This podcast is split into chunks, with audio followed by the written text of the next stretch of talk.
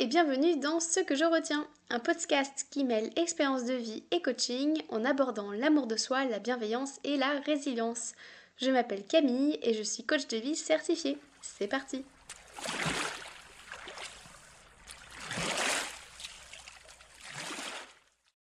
Dans ce deuxième épisode, je souhaite t'expliquer ce que je retiens de la météo irlandaise. Je t'arrête tout de suite. Qu'est-ce qu'il y a d'intéressant à propos de la météo irlandaise? Il pleut presque tout le temps et alors? Ah non, mais attends, attends, attends. Tu vas voir. Je t'assure qu'il y a des apprentissages. Bon, alors déjà, non, il ne pleut pas tout le temps.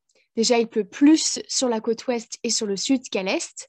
On a globalement deux saisons, une mouillée et une moins mouillée. Bon, allez, assez parlé météo, on n'est pas là pour ça. Hein. Enfin, si, mais euh, pas complètement. Alors, ça fait plus de dix ans et demi que je suis expatriée en Irlande. Et très rapidement, ce qui m'a marqué, c'est que les Irlandais parlent souvent de la météo. En tant que Française ayant passé 20 ans en France, j'ai remarqué que les Irlandais et les Français avaient une conception très différente de la météo. Bon, petit disclaimer, je vais faire des généralités en parlant des peuples français et irlandais. Bien entendu, chaque individu a sa façon de penser. Alors, revenons à nos moutons, please. En France, s'il a plu toute la journée, soit de 13h à 14h, en général, on va se dire quelle journée de merde. Tandis qu'en Irlande, on va se dire qu'est-ce que c'était agréable de 13h à 14h. Hein? Quoi? Attends, qui a raison? Et toi, tu te dirais quoi? En tant que nouvel expat, j'ai halluciné qu'on puisse penser qu'une journée où il a flotté 90% du temps se résume à c'était agréable de 13h à 14h. Et des exemples comme ça, bah, j'en ai un appel.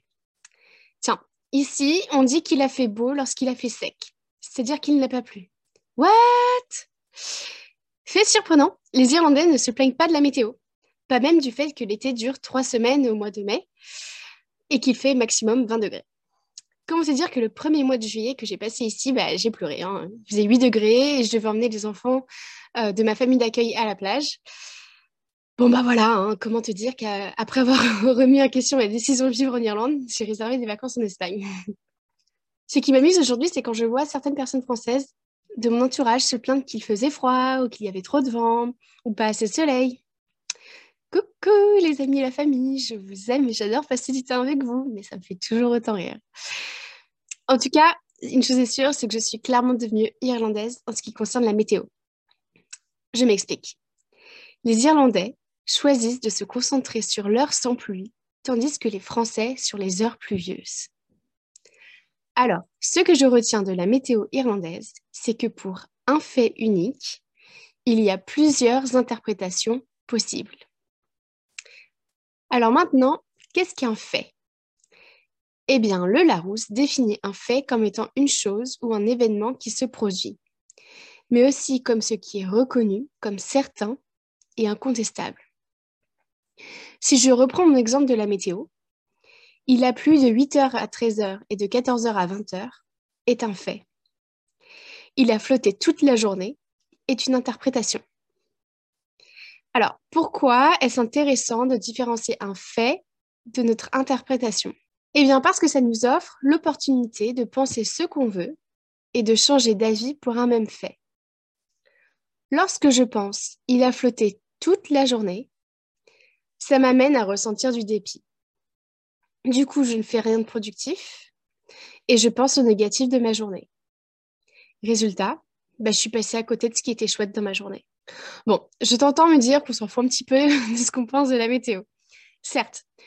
Néanmoins, imagine comment serait ta vie si tu te donnais le choix d'interpréter d'une manière ou d'une autre ce qu'on te dit, ce que tu fais, etc. la puissance, hein Bon alors, concrètement, comment fait-on? Pose-toi ces questions. Que s'est-il passé factuellement? Alors, Là, la réponse, il va falloir qu'elle soit démontrable dans une cour de justice. Donc, c'est-à-dire, on est purement dans du factuel et pas du tout dans l'émotionnel. Donc, première question, que s'est-il passé factuellement? Deuxième question, qu'est-ce que j'en ai pensé?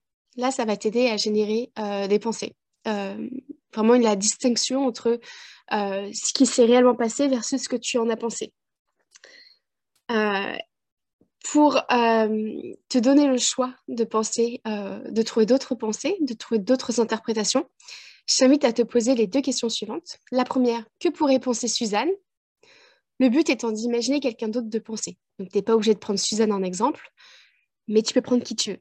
Donc, que pourrait penser Suzanne? Et l'autre question, que pourrait-on penser dans telle culture? En général, se projeter dans une autre culture, ça nous aide bien à voir d'autres interprétations. Donc, si je résume, que s'est-il passé factuellement? Qu'est-ce que j'en ai pensé? Que pourrait penser Suzanne? Et que pourrait-on penser dans telle culture? Une fois que tu as répondu à ces questions, tu devrais avoir de nouvelles pistes d'interprétation. Boum Tu vois la puissance du coaching là? Et toi, que retiens-tu de cet épisode?